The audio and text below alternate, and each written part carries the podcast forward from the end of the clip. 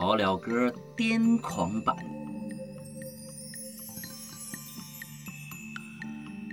世人都笑神仙好，唯有功名忘不了。古今将相在何方？王中一堆草没呀了。世人都笑神仙好，只有金银忘不了。中朝之恨聚无多，即到多时眼闭了。世人都晓神仙好，只有娇妻忘不了。君生日日说恩情，君死又随 人去了。世人都晓神仙好，只有儿孙忘不了。痴心父母古来多，孝顺儿孙，嗯嗯。谁见了？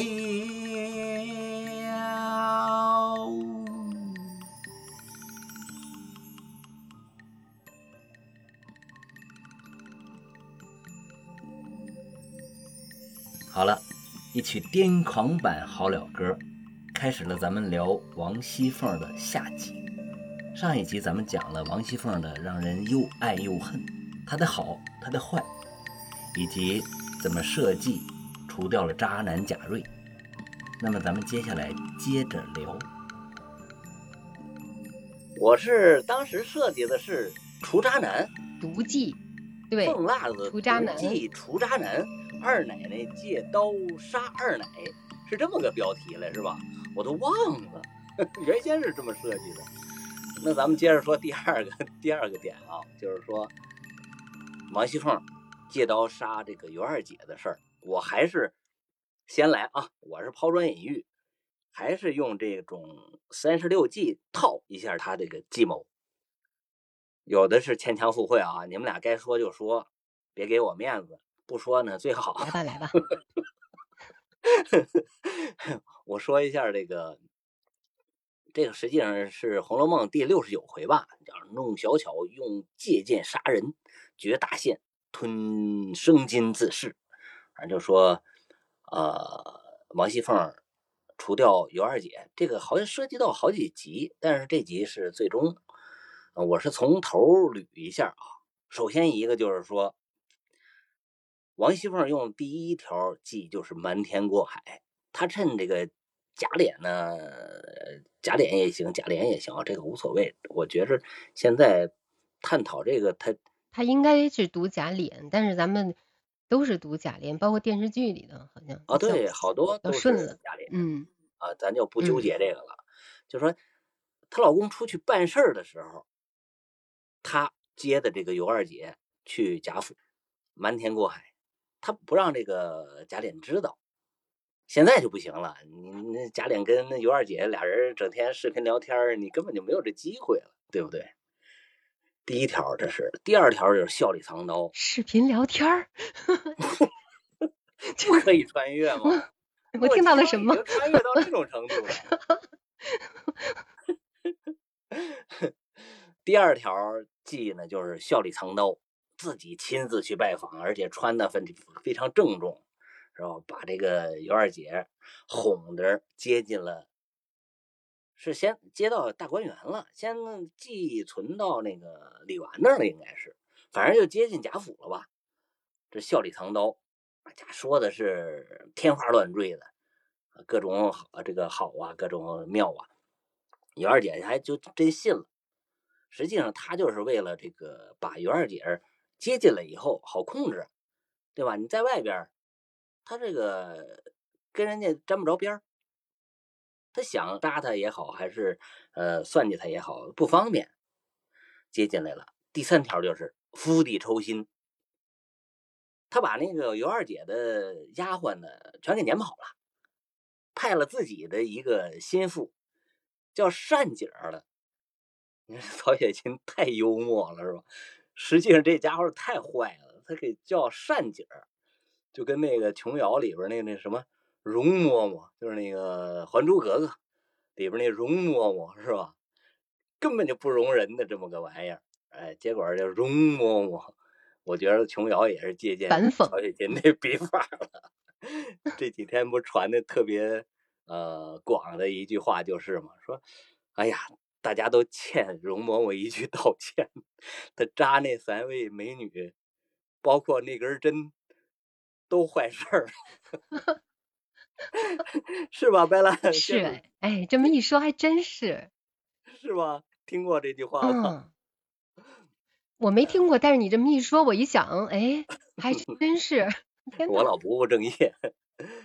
呃，咱这第三条釜底抽薪是吧？换成自己的这个善姐了，整天是呃祸害尤二姐，也不给吃不给穿的，然后想见王熙凤，单姐还给怼回去了。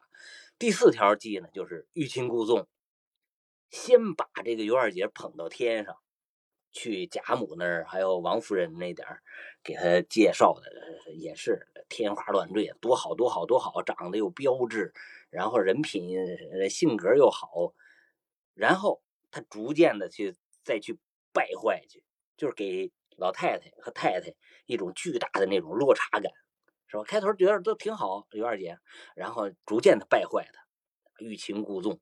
第五条就是暗度陈仓，明着对尤二姐挺好，结果暗中是唆使尤二姐那个退了亲的张华吧，那混混去告这个贾家。实际上他就是说，嗯，这就是引出第六计了，浑水摸鱼，把这个水搅浑喽，然后从里边达成他的目的。呃，然后他又还去那个宁国府大闹了一场，把那贾珍吓得骑着马就跑了。然后，呃，贾蓉给他跪着抽自己嘴巴，给他道歉。他又抹了那个尤氏一身的什么鼻涕眼泪，然后这个贾蓉呃又把他那个说的花那些银子都给他补上了。其实他说的也多，根本就没花那么多。这也是浑水摸鱼，暗度陈仓或浑水摸鱼，这是第五条、第六条。第七条计就是无中生有。你比如说，他跟尤二姐说：“我听下人说了，什么呃，就是有下人说呗，你年轻时候怎么不检点呢？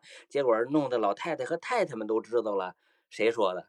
根本就没人说，就是他说的，就是他自己说的。”就是他无中生有，他说那下人说的，我自己查查了半天查不出来，把我都气病了。无中生有。第八条计就是李代桃僵，他那个暂时让贾赦赐给贾琏那个秋桐啊，暂时让他得宠，助长他那个嚣张气焰，用小的代价去实现大的目标，这就是李代桃僵。咱们看也是有个细节，就是说。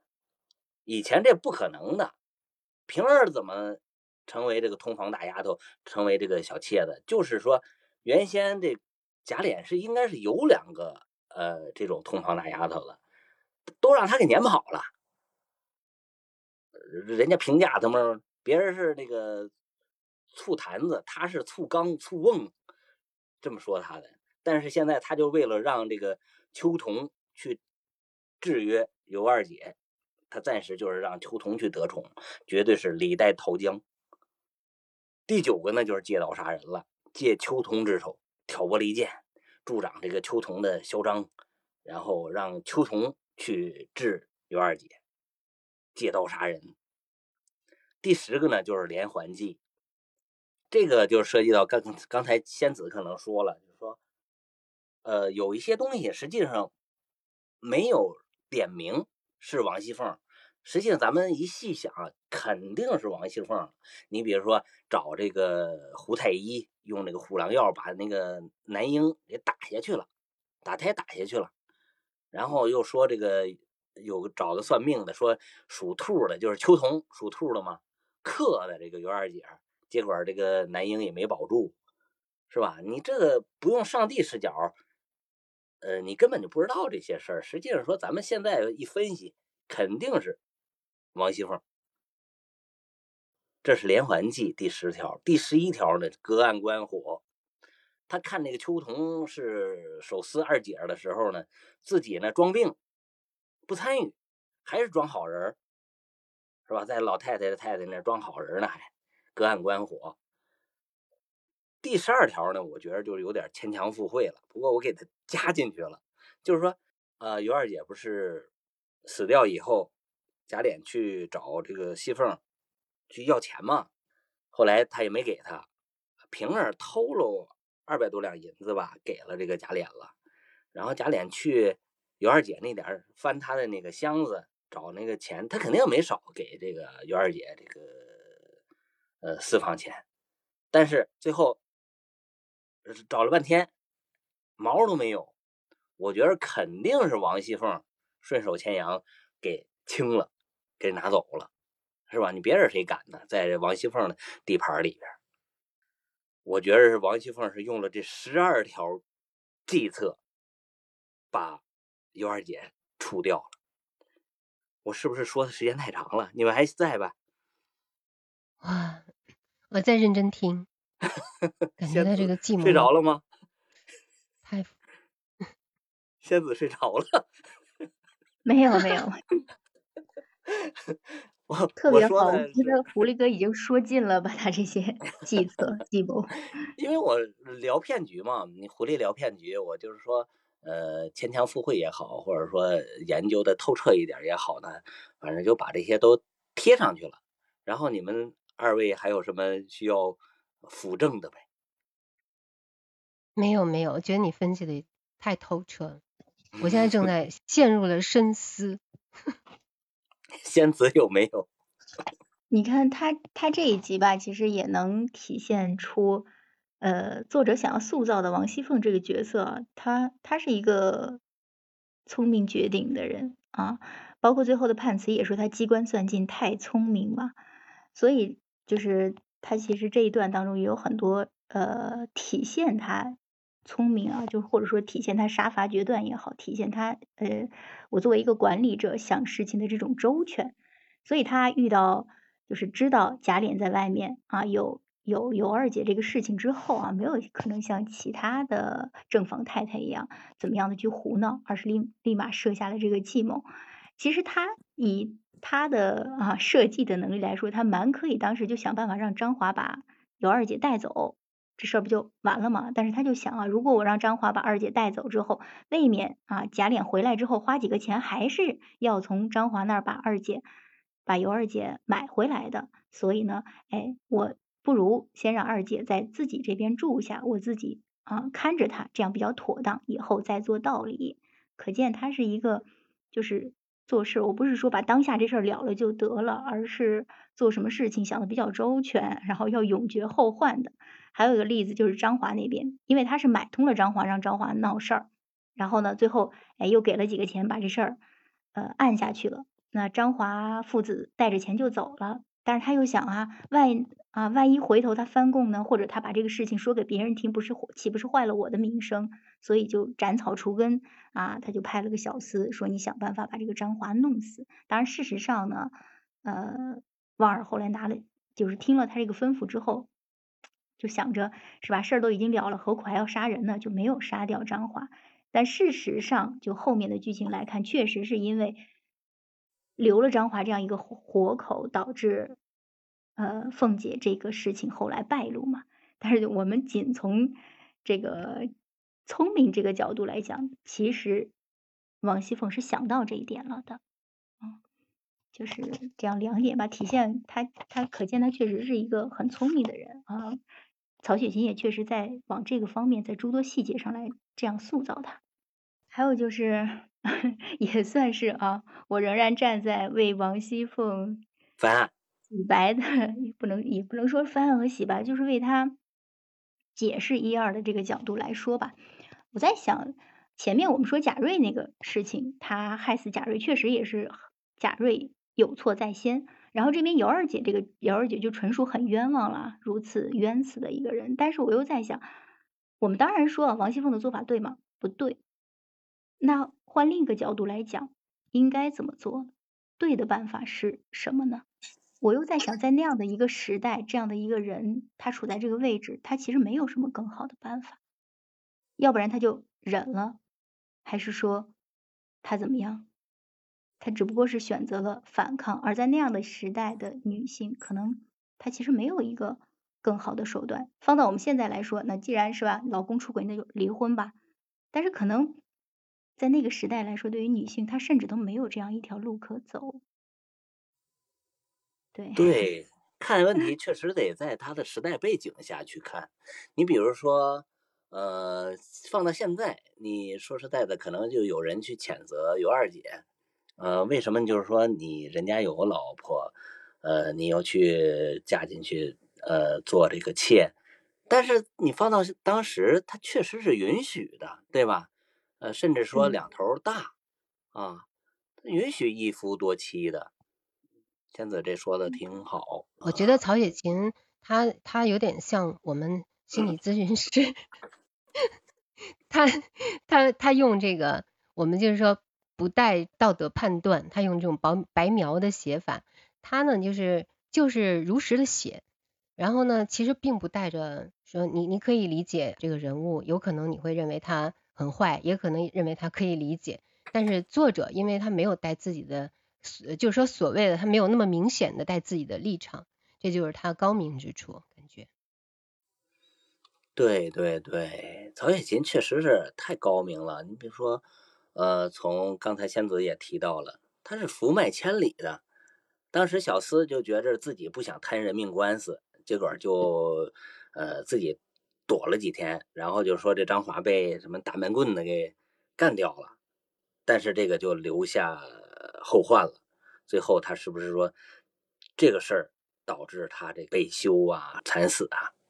这就不知道了啊。然后这里边还有一点呢，就是说尤二姐在死前呢，她做了一个梦，梦见尤三姐去了，劝她杀掉这个凤姐，结果呢被软弱的这个尤二姐给拒绝了。啊，当时我是有这么一个疑问，就是说，你看我对周公解梦是完全不信啊。你比如说，你我梦见看电视了。我梦见打游戏了，我梦见坐高铁了。这周公看过电视吗？打过游戏吗？坐过到高铁吗？这，呃，他根本就是说重古这个思维呢，我是完全没有的。我对这个什么诺查丹马斯啊，什么什么烧饼歌啊、推背图这些是完全不信。但是从心理学上来看，你比如说，咱们都说日有所思，夜有所梦，是吧？可能是这是一种最低等的这种心理分析吧。嗯，贝拉是你是学心理学的，我就想问一下啊，就是现代心理学完全摒弃这个弗洛伊德了没有？因为这个弗洛伊德这个 好多东西不都是呃缺乏实证的嘛，它不符合这个现代科学的研究范式。所以说，我想问问贝拉。就是现代心理学是不是摒弃这个弗洛伊德了？嗯，不存在摒弃。嗯，是这样的，就是其实弗洛伊德他是在心理学发展过程中的一段一段历史，就是嗯嗯，包括他应该说他是精神分析学派的奠基人吧，可以这么讲。那精神分析学派只不过是众多的心理学流派当中的一种。嗯，除了这个精神分析学派，其实还有很多，只不过不不没有他那么被大家熟知。比如说行为主义啊、格式塔呀、这个什么人本主义啊、认知学派，其实特别多。只不过呢，大家熟悉的是弗洛伊德。嗯，但是像你说的，就是说现代心理学实际上它是呃，在它就是比如说冯特他建立的心理学实验室，从那儿开始，在十九世纪末，实际上才真正的确立了现代心理学是一门学科科学。嗯，其实验是一个科学，那它是建立在现代现代科学的实证基础上的一个科学，所以它重视的是实验呀，重视的是数据啊，重视的是这种那个就是这种科学研究的方法。但是但是弗洛伊德他的很多方法呢，嗯，都没办法用现代科学的手段去使证实或者是证伪，所以说呢，他的很多学说在后来呢，他是没有办法去验证的，嗯，所以人们就不验证了。但是，但是弗洛伊德的他的一些提法，嗯、比如说他说的呃潜意识这个理论，还有这个人格结构理论、心理防御理论这些，他对后代的后后来的心理学也有着很深的影响，嗯、只不过是呃，就是很多其他的他就没有那么深的影响了，就没有再去研究它了。嗯，而且呢，精神分析的方法、治疗方法呢，现在呢仍然有人在用，嗯，但是没有我们想的那么多。因为现在你问大众说一说心理学，一说心理治疗，可能就很多人都会想到弗洛伊德，但实际上精神分析的这个方法呢，嗯，并不是那么的常用，也也有人在用，而且还是也还是有效的，嗯，只不过呢，它不是那么的流行。在美国，我知道就是咱们拿美国的数据来讲，拿西方的来讲啊，比如说在美国，实际上你看美国的精神呃心理学会吧，它的使用精神分析法方法治疗的。呃，心理心理学家吧，嗯，不到百分之十，嗯，就是他其实还是很少人用，嗯，当然就是说这个呢，嗯，而且后来在用的精神分析法，也跟弗洛伊德当年那当年的那个精神分析法呢，也有，嗯，也都已经发展了，发展了他的学说啊，并不是原来的样子了，嗯，所以说我我只是说弗洛伊德呢，他只是一段历史，并没有摒弃，毕竟他是一个。对他，他当时是很有很知名，他把心理学向大众宣传，让让人们对心理学特别的感兴趣，直到现在，他仍然就是在大众当中有很深广的影响。对，他是相当于从原先那种神秘主义，然后就是说相当于开山鼻祖呗，引把这个心理学形成了一种科学。呃，但是不是不是，你这个说法是不对的。没事，你你给我，我是外行，你给我纠正。把心理学呃，把心理学嗯那个，就是说让它成为一个科学的标志，是冯特建立了心理学实验室，在莱比锡大学，那个才是心理学的标志，成成为科学的标志。我们常学心理学的人常常说，心理学有一个很很长的过去，但是有一个很短的历史，其实它才有一百多年的历史。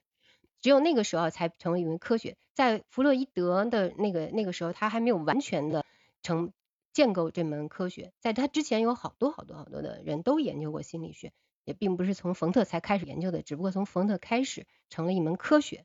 嗯，就是因为他成了一门科学以后，对他不能用呃科学的方法去验证弗洛伊德的很多的学说。弗弗洛伊德自己他也不。他也不太重视用用这个实证的方法去验证自己，哎，所以说那后来就没有那么的深广的影响。实际上心理学的影响，呃，在科学界的影响，它它其实有有很多获得诺贝尔呃奖的这个心理学家，他们其实对心理学的影响是非常大的，只不过呢，公众就是不太知晓，他们 没有那么的有名气。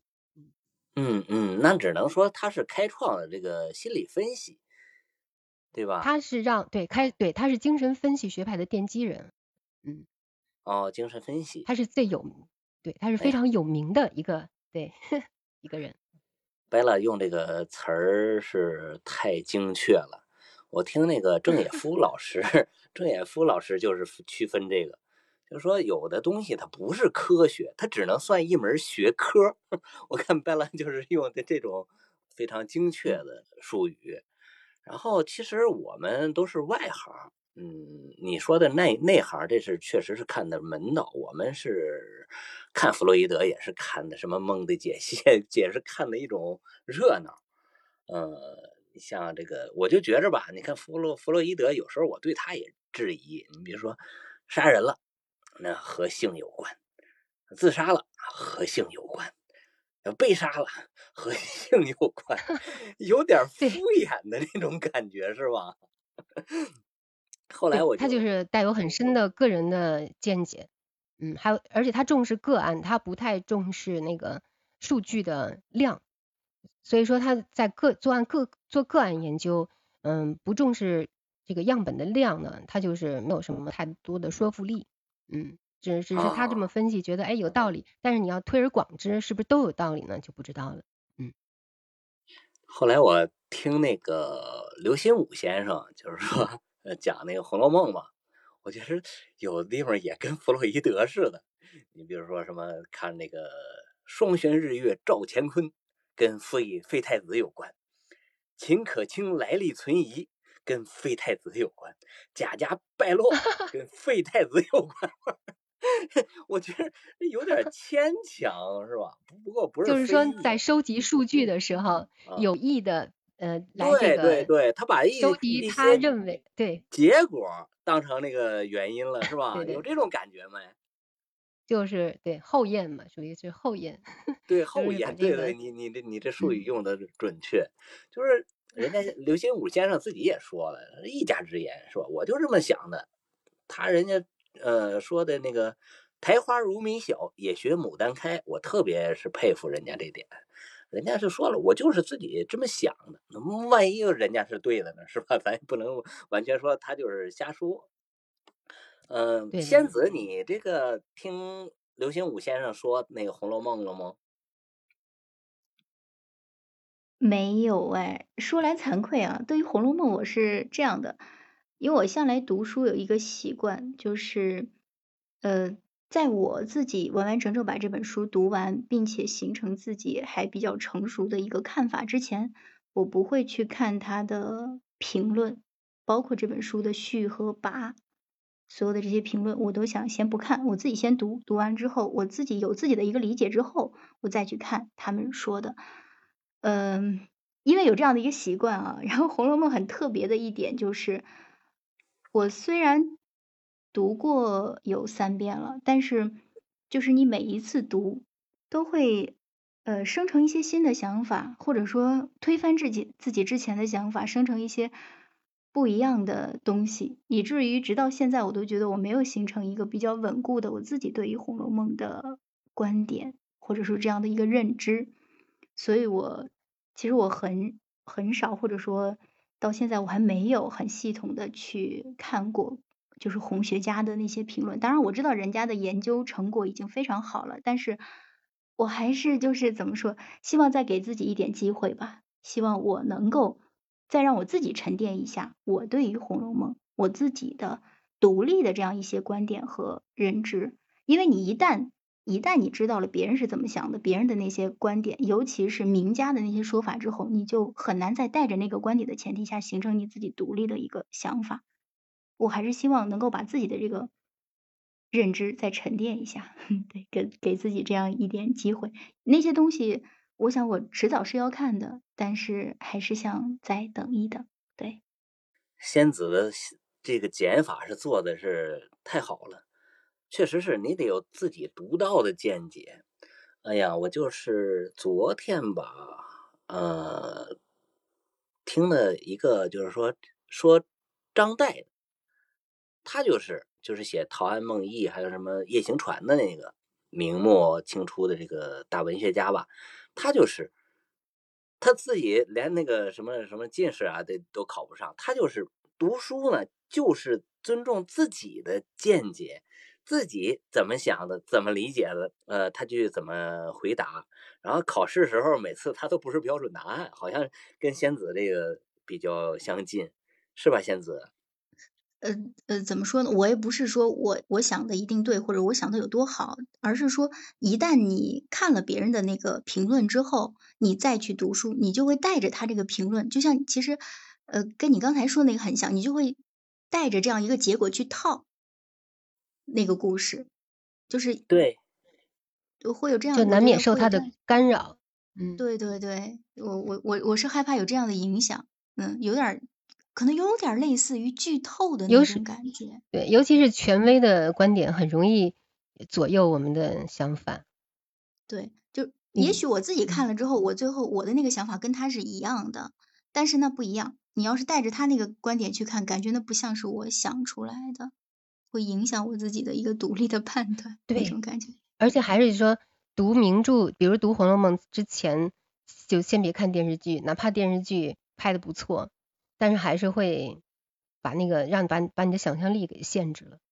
对对对，就是我那个看的比较多，就是说在这方面儿啊、你包括张爱玲啊，还有什么周汝昌啊、啊刘心武啊等等，确实是人家也提到了一些，就是说我没想到的。不过这个确实是你要看多了就五杂了，然后确实是有些东西就失去了自己的判断了，觉着哎他说的也有道理，他说的也有也有地方对，肯定受影响。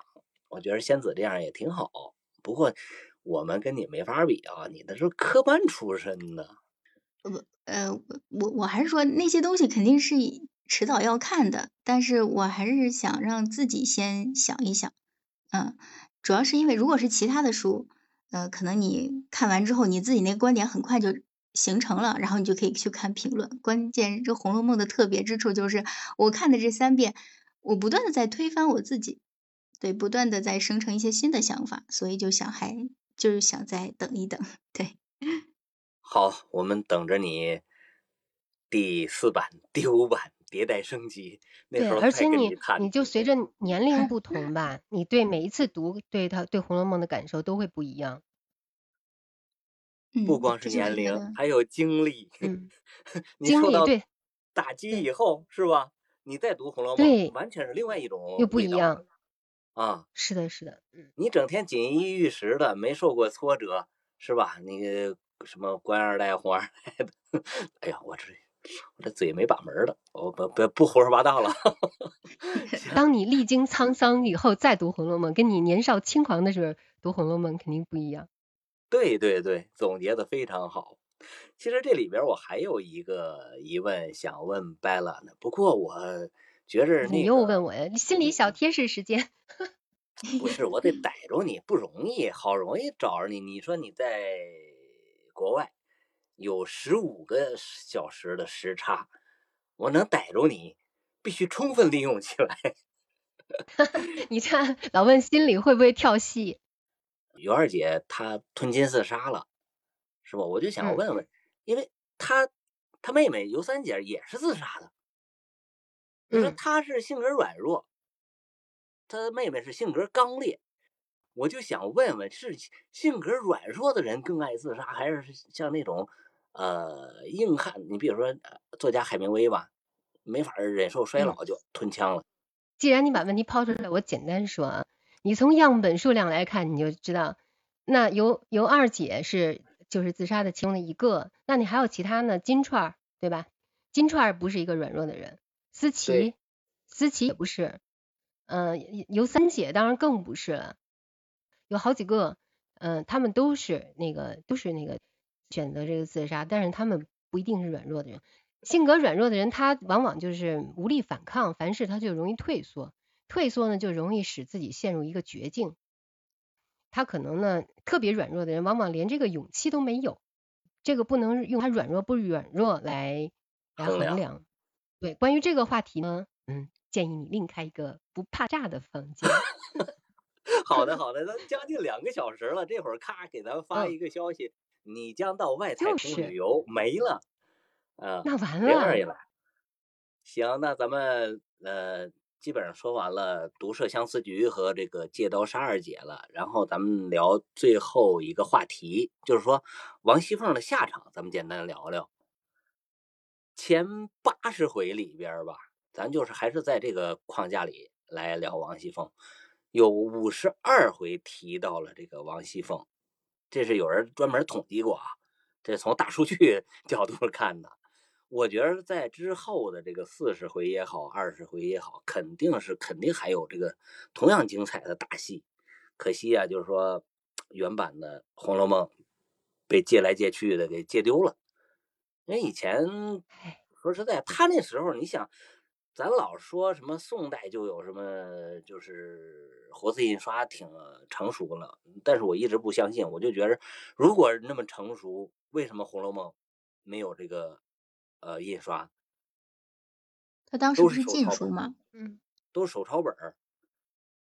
但是后来你那个什么那个程高就把它印了，嗯，反正是挺可惜的，跟那个什么断臂维纳斯似的，咱们永远就是说很可能无缘得见这个后边的真版了。我就是想想让两位就是说聊聊你们对王熙凤最后的呃结局是一种什么看法？嗯，因为《红楼梦》怎么说，草蛇灰线，福脉千里嘛，所以它其实，呃，一方面它缺失了结局，另一方面，因为以曹雪芹这个整个布局来说，他肯定在前面的每一步骤啊，其实都有把后面的伏笔就是埋下，所以从他前面，呃，已经就是前八十回里已经看到的结局来看，都是符合他前面那个判词的。所以王熙凤这边应该他的结局应该也是符合他的判词的。至于，所以呃问题就在于怎么样来解读，可能就在于怎么样来解读他这个判词吧。另外就是他这个判词本身写的也不是一个定数的东西。他说：“凡鸟偏从末世来啊，都知爱慕此生才。一从二零三人目，哭向失金陵事事更哀嘛。”呃，这样的一个就是，如果完全按他就按他这个判词来说，他他也仍然是一个有留白的一个东西，就是他很多种结局都可以是符合。这个判词的，比如说，或者他死了，或者他没死，都可以是符合这个判词的。嗯，然后就是这边，呃，从第一句来说吧，“凡鸟偏从末世来，都知爱慕此生才”，就表明一来，嗯，他确实是一个非常有才干的这样一个人，可能放在一个好的时代，他真的是能够成为一个是吧，建设祖国的栋梁，但偏偏又。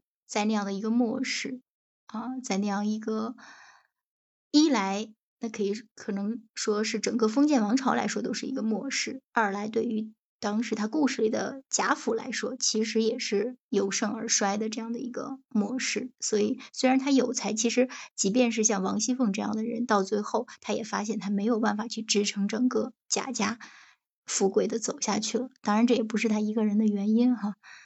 然后第二句说。啊，一从二令三人木，哭向金陵事更哀。嗯，一从的话，可能就是呃的个人的想法啊，是不是说一开始他是非常有权力的啊，大家都比较听从他。二令就是一个冷字嘛，可能啊就是到后来颇受冷落。三人木是一个人木的话，就是一个休字啊，所以猜测他是不是。啊，后来他的啊前面做的一些事情败露之后，被贾琏休掉。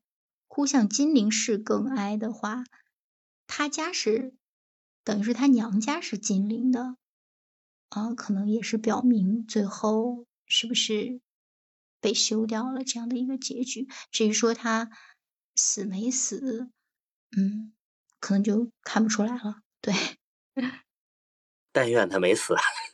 活到现在了，我同我同意，我同意仙子说的，就是他还是符合那个判词的，而且而且他曹按曹雪芹的这个笔法上来说，他他的写这个文，他写这个小说，他不是就要反映的这个，嗯，就是这个富贵浮华的最后的坍塌嘛，他反映的就是这个，嗯，红尘当中的无常的那种，嗯，这种，嗯。这种现实吧，所以呢，他前面他有多辉煌，他后面肯定就有多悲惨。嗯，因为他前面说了，他充分的写了他当时他呃做的事情啊，做的无论是善善举还是还是恶行，反正他他都给他如实的写了。嗯，他也说过他不相信什么因私报应什么的，但是我估计我觉得他后面肯定会呃说明欠下的债总是会还的，这是我的推测。啊，确实是曹雪芹应该是在这个第五回里边，还有包括以后的一些蛛丝马迹里边，应该给出来这个确切答案了。反正咱们 往好了想吧。呵呵呃，王熙凤确实让人又爱又恨的，呃，这么个人。他在你值得爱的一个呃事件里边，可能就是说。对刘姥姥特别好，这点上，嗯，你也是值得去对她表示一些爱意。然后呢，他最后就是相相当于应该是对老刘姥姥托孤了，把这个巧姐就托给刘姥姥了。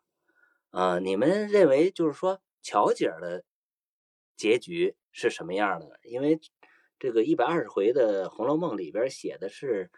怎么着？刘姥姥把这个巧姐给嫁到嫁给一地主了，我是不太信啊。你们怎么认为的？王熙凤那边托孤之后，所以呃，刘姥姥肯定最后是救下了巧姐。呃，是不是嫁给地主？我觉得没必要吧。我觉得这个太不好推测它具体的情节了，因为它和和一个巧字，而且王熙凤她的她的善，她的这唯一的这不是，反正就是说唯一的一次很明显的一个一个善举，嗯，她肯定在后面会会会有一个有一个结果，嗯，应该是一个比较相对来说还比较好的结果，因为是巧字嘛，那刘姥姥也说和一个巧字。但是具体的情节，我觉得真是太不好推测了。这个，这这是我没有这个水平，放弃。哈哈，那我来说两句，我说说您听听。确实是这个，在想当初，想当初又恢复我那个单播的这个风格了。呃，这里边可能是有个细节，就是说，呃，这是不是说我发现的啊？这确实我可能是看的比较杂。嗯，学杂了，但是这点呢，就是说，人家我觉得他说的有有道理，就是说，嗯，刘姥姥带着她孙子不板儿吗，呃，去进的贾府，然后啊，见着巧姐的时候，有一集是，呃，我忘了具体是谁拿着什么了，一个是拿着柚子佛手，哦，对吧？另外一个人拿着一个佛手，啊，一个拿佛手，另外一个拿着柚子，然后就是说让他们两个。交换一下，实际上就是对对对，有这个情节。对对对，这两个应该是同一个科属的，什么界门纲科属种，这到科学上了啊。所以它也也巧了，不是？还有巧字是吧？巧了不是？这里边应该是应该有一个福脉啊。另外就是说，简斋好像在旁边是有批注，应了日后的什么什么什么，也是应该点出来了。就是应该是刘姥姥这个做主，把这个巧姐儿嫁给板上了，这样可能就算一个小团圆吧。OK OK，今天聊的挺嗨，感谢拜了，感谢仙子啊，我是太开心了，今天聊的是远超出我的想象。两位比我这个也 平常认识 谢谢老狐狸的多，谢谢老胡给我胡扯的机会。不是我掰了，我比较清楚你是心理学这个博士，我还真不知道仙子是中文系毕业的。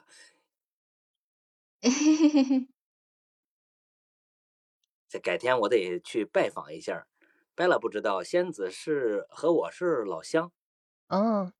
那那那恭喜你们 老乡见老乡，我搁你看我搁你们两个老乡中间，我感觉嗯，两眼泪是不是应该换个位置？行，感谢各位啊，感谢感谢，今天陪我聊了两个多小时，那咱们今天就到这儿。好嘞，谢谢大家，谢谢老狐狸，谢谢狐狸哥，谢谢贝拉姐，改天咱们接着聊红楼。好嘞，下次我还来听啊。聊完《红楼梦》，咱们接着聊这个《源氏物语》，接着聊《金瓶梅》。哦，《源氏物语》喜欢。不过我觉得你要聊《源氏物语》，估计你房子也是够呛。就是哈，你说这个是个现实问题。哎，《金瓶梅》能聊吗？《金瓶梅》也会。也会，肯定的。这，好的，好的，感谢大家，感谢大家，感谢各位嘉宾，感谢各位听众。好，咱们后会有期，拜拜，拜，晚安，拜拜，拜拜。好了，《红楼梦》里的骗局呢，今天咱们就聊到这儿。期待您留言评论和您的转发，您的鼓励是我坚持下去的动力。我是老狐狸，咱们下期再见。